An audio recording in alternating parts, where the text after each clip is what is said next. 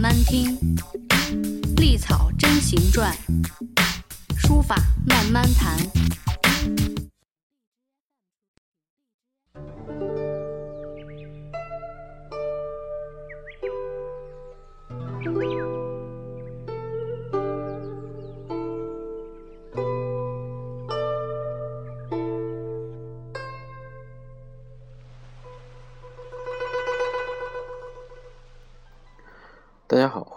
继续收听漫谈书法。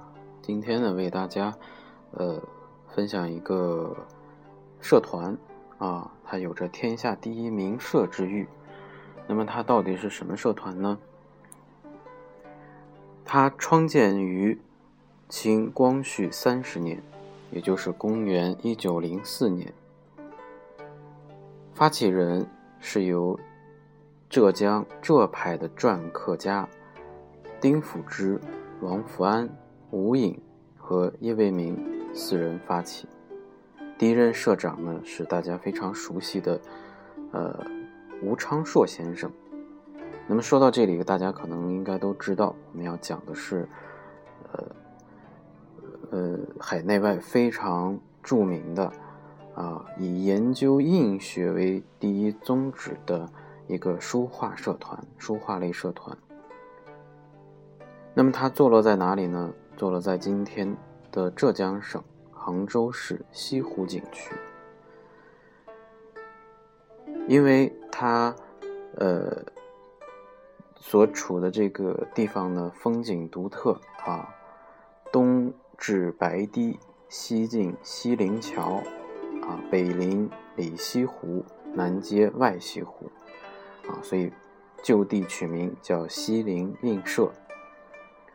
那么，在创设之初，确立了十二个字的创设宗旨，叫保存金石，研究印学，兼济书画，是海内外研究金石篆刻历史最悠久，而且成就最高、影响范围最广的篆刻书画社团。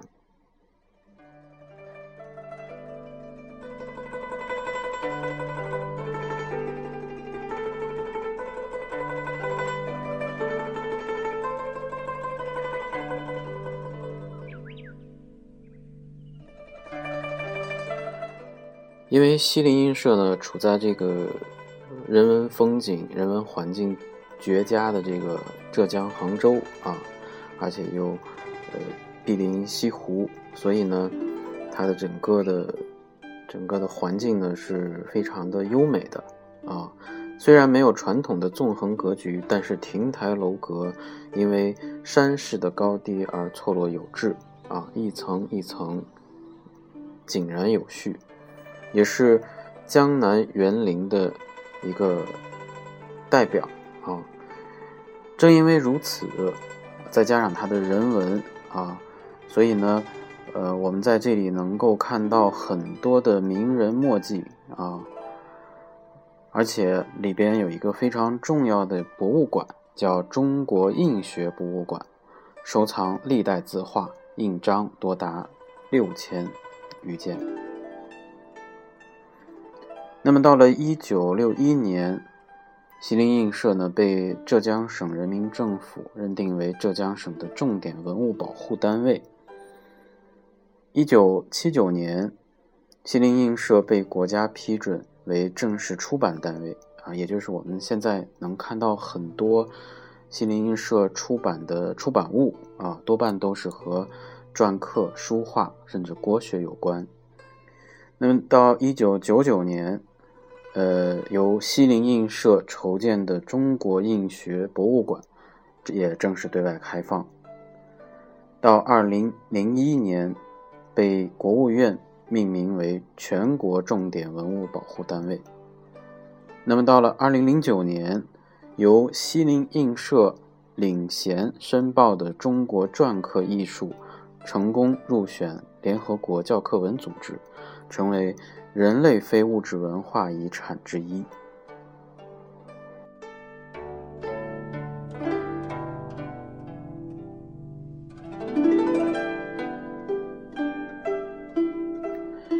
那么，呃，因为它是一个文化名胜嘛，啊，所以也有很多的这个旅游的人啊，也会碰巧一去啊。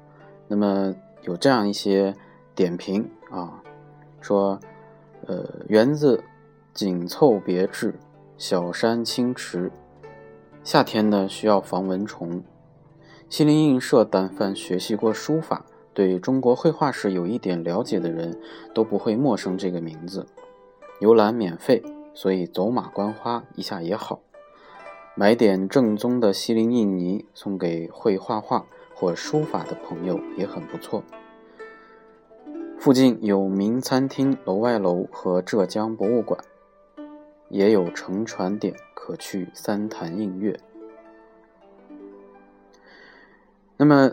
呃，西泠印社的这个整个历史呢也很有意思啊。我们可以基本上呃围绕在这个从创设之初的呃四大天王啊，丁辅之、王福安、叶未明和吴莹等人开始。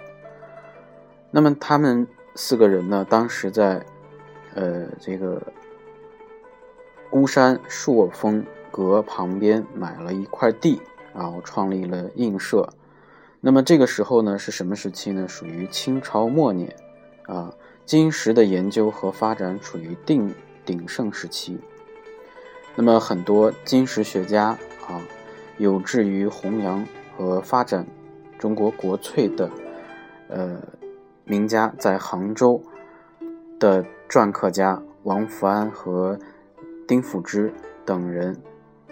的这个召居下，相聚西湖，而且在呃西湖边探讨印学。于是呢，结社于孤山南路的西泠桥畔，所以人以印籍社与地名，取名西泠印社，是当时清朝杭州府与钱塘县啊的官府登记备案的一个正式的组织。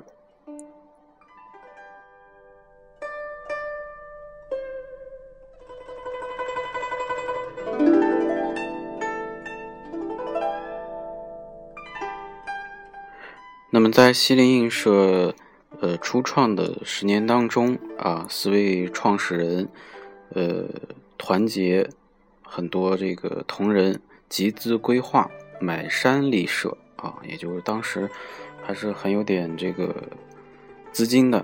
然后呢，先后建造了养贤亭等九处园林的建筑。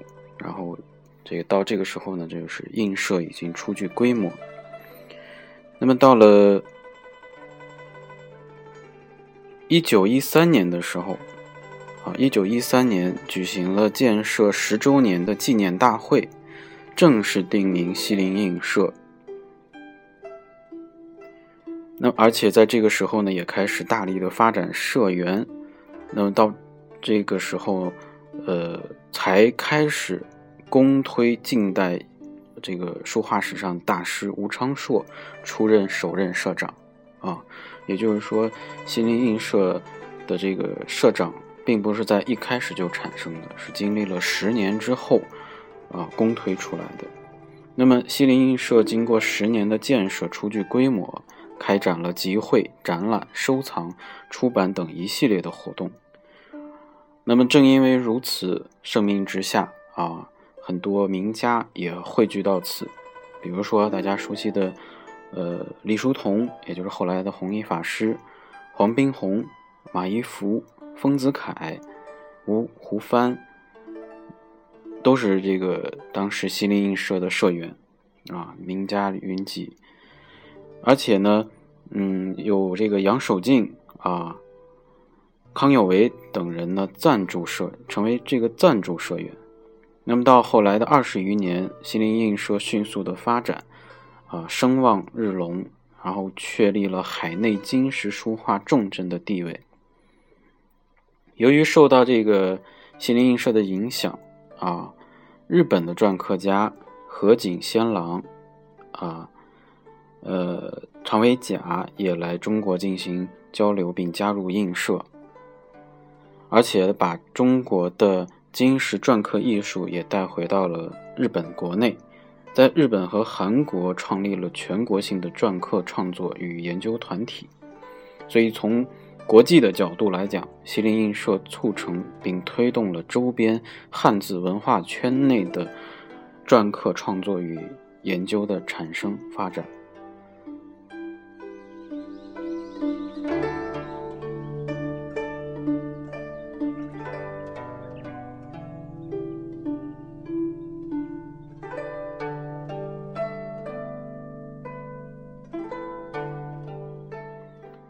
到了一九二一年啊，一九二一年，呃，当时的印社的同仁啊，目熟了汉三老绘字忌日碑啊，就是属于一场这个呃轰动一时的一个事件啊。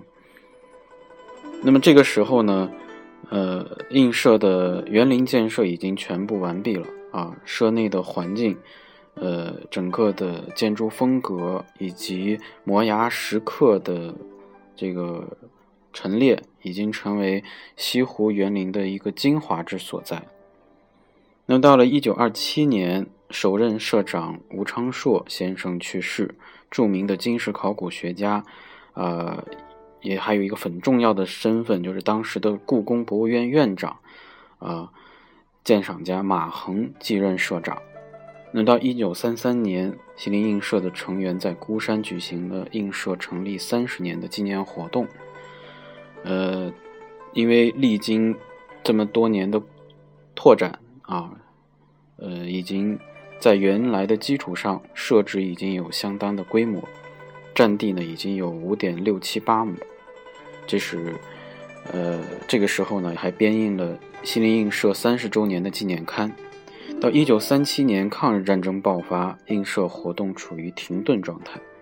最后呢，一直到抗日战争结束，一九四六年，然后开始慢慢的逐渐恢复啊西泠印社的活动。到一九四七年，呃，经过这个重修西泠印社啊。然后呢，补了这个西泠印社四十周年的纪念活动。从一九零四年到一九四九年的四十五年，西泠印社经历了一个纯民间社团的辉煌和艰辛。那么这一时期，呃，西泠印社的总成员一共六十一人，赞助社有十人。啊，除了一开始的四位创始人和两位社长以外，还有。呃，李叔同、胡菊林、金亨仪、黄宾虹、方介堪、来楚生、沙孟海等大家学者，还有我们前面提到的两位日本篆刻家。那么到了一九四九年，啊，新中国成立，西泠印社的活动又进入到了基本的停止状态。那么西泠印社所属的社址设置等等。以及文物都由当时的人民政府接管。到一九五一年，经上海和杭州两地的社员协商，将印社的房产土地捐献给政府啊。那么园林呢，由呃园林部分呢由园管部门接收，文物呢由当时的省文管会保管。到一九五五年的时候，第二任社长马衡也去世。到一九五七年，呃，在浙江省委的推动下，成立了西泠印社的筹备委员会，开始呃进入到了一个印社的恢复工作。那么第三任社长张宗祥为这个筹备委员会的主任，潘天寿、陈伯恒为副社长。呃，朱乐三、沙孟海等人为委员啊，在原来的设置开辟了一个商业部门，叫书金石书画门市部啊，在观乐楼设立了吴昌硕的纪念馆啊。那么在整个的过程中呢，还接待了很多的这个呃呃，就是说成立了这些呃门市以后。啊，也包括吴昌硕的纪念馆之后，也接待了很多这个中中国和海内外的这个一批游客啊，一批游客。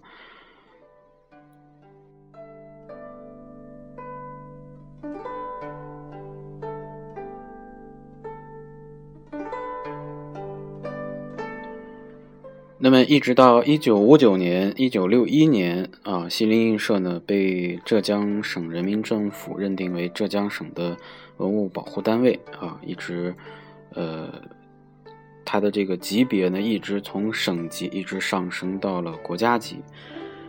那么，在一九六二年的十二月，西泠印社在杭州召开了建国后的第一次社员座谈会，到会的有张宗祥。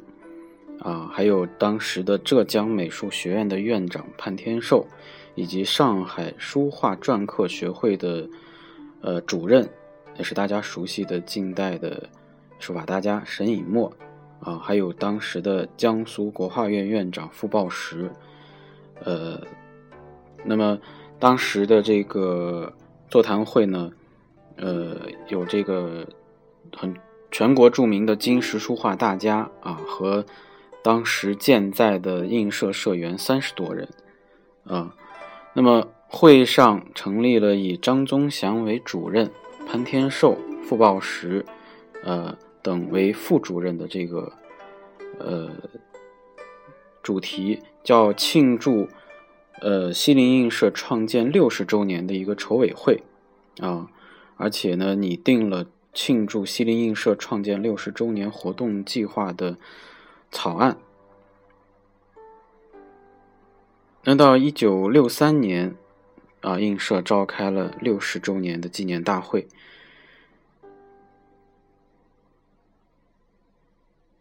那一九九一九六五年的时候呢，第三任社长张宗祥也逝世啊。那么到了一九六六年，开始了这个文革。那么在呃，此之后一直到一九七八年，这将近十年、十年多的时间，社团的这个活动基本上属于停滞状态啊。到了一九七八年，呃，国家呢开始批准西泠印社作为出版单位啊。那么到了一九七九年，呃，社刊《西泠译丛》创刊啊，召开了印社七十五周年的纪念大会。到了一九八三年，印社已经经历了八十周年，呃，与会的社员和来宾，呃，一共有两百余人参加啊，选举了呃当时的第三届理事会，沙孟海和赵朴初继续担任社长和名誉社长。那到了一九八四年，举行了吴昌硕诞辰诞生，呃一百四十周年的纪念活动。啊，规模呢非常大，并且出版了大型的画册《吴昌硕作品集》。到一九八五年，社报《西泠译报》创刊，沙孟海，呃，作为社长题写报名。一九八八年，西泠印社应邀普日本举办西泠印社展，展出，呃，轰动了当时的日本，盛况非常空前。那举行了建设八十五周年的庆祝活动，而且选举第四届理事会，沙孟海先生继续担任社长，赵朴初担任名誉社长。到了一九九零年，呃，西泠印社，呃，由西泠印社主办，呃，全国一百二十二家印社参加的全国印社篆刻联展在杭州开幕，而且到。呃，北京等十一个大城市巡回展出。那么，一九九二年，第四任社长沙孟海先生去世。那么，呃，到一九九三年，赵朴初当选为第五任社长。啊，当时的启功、方去吉、程时发，呃等人为副社长。到了一九九七年。也香港回归啊，西泠印社，呃，百名社员创作了一个巨大的作品，叫《迎香港回归百印图》，在呃深圳、珠海、杭州、温州等地展出。一九九八年，印社已经经历了九十五周年的纪念啊，选举了第六届理事会，赵朴图赵朴初连任社长。那么到一九九九年成立了中国印学博物馆，而且正式对外开放。到二零零零年，第五任社长赵朴初也去世。那么到了二零零一年，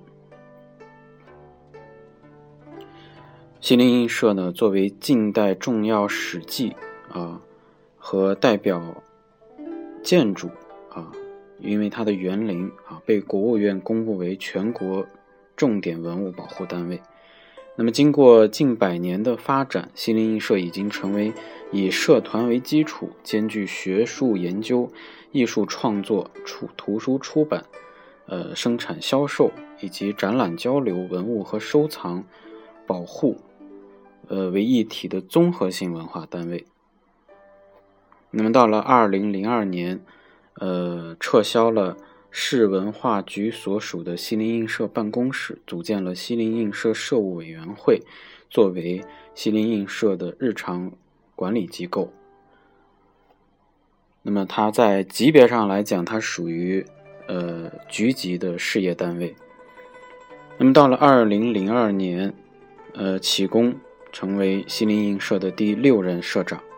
啊，到二零零三年是西泠印社创设的百年华诞，一百零九个啊海内外印学社汇聚孤山，啊就举行了这么一个很大的盛典。到了二零零五年的六月，呃，第六任社长启功去世。那么到同年的这个年底呢？呃，西泠印社一共拥有社员三百一十三人，分布于中国二十六个省市自治区，呃，香港、澳门、台湾、韩国、新加坡、马来西亚、法国、捷克和加拿大。零六年的五月二十号，西泠印社，呃的金石篆刻艺术，经过国务院的批准，进入到了国家级非物质文化遗产的名录。二零零八年，“西泠印社”这四个字成为中国的驰名商标。到二零零九年，“西泠印社”领衔申报的中国篆刻艺术成功入选联合国教科文组织，成为呃人类非物质文化遗产的代表作，也确立了西泠印社作为篆刻传承的国际学术中心的地位。那么，到了二零一一年。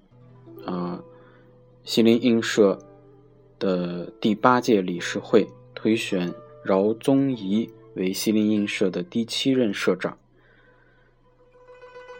那到二零一三年，西泠印社成立了一百成立一百一十年的这个社员大会啊，呃，到二零一四年的六月。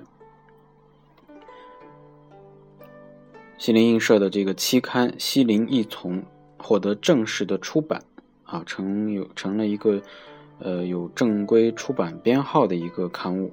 到二零一五年的一月份，西泠印社呢，呃，社务委员会主办主管的《西泠一丛》正式创刊。那么以这个月刊的形式和广大的读者见面。那么刚才讲了西泠印社的整个的发展。啊，呃，相信大家应该对西泠印社有一个大致的了解，呃，所以大家呢，如果有幸去西泠印社，一定呃带着这些历史的记忆去参观，相信你会有很大的收获。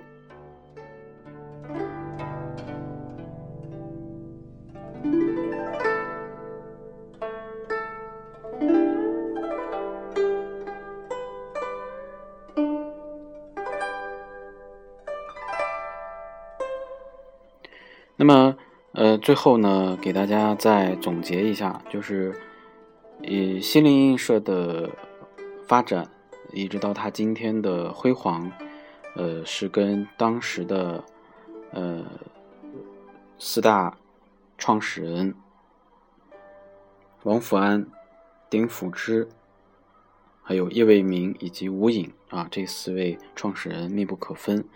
那么历任社长，无论从任何角度，都是呃中国近代史上的呃在书画印方面的艺术大家啊。那么第一任社长吴昌硕，第二任社长马衡，第三任社长张宗祥，第四任社长沙孟海，以及第五任社长赵朴初。以及大家最熟悉的启功，一直到今天的饶宗颐，啊，都是呃，在中国近代史上起到决定性作用的几位大家啊，大事记的人物。所以大家呢，通过这次节目，呃，对西泠印社有一个大致的了解。嗯，因为人文之地，它必然以人为核心，所以大家感兴趣可以。呃，将我们在节目当中提到的，呃，几位创始人和几位社长，以及我们呃中间还提到了很多呃名家啊，大家感兴趣都可以搜一搜他们的呃生平和他们的作品啊，作为大家呃日后学习的一个资料。好，那今天的节目就做到这里，大家下期再见。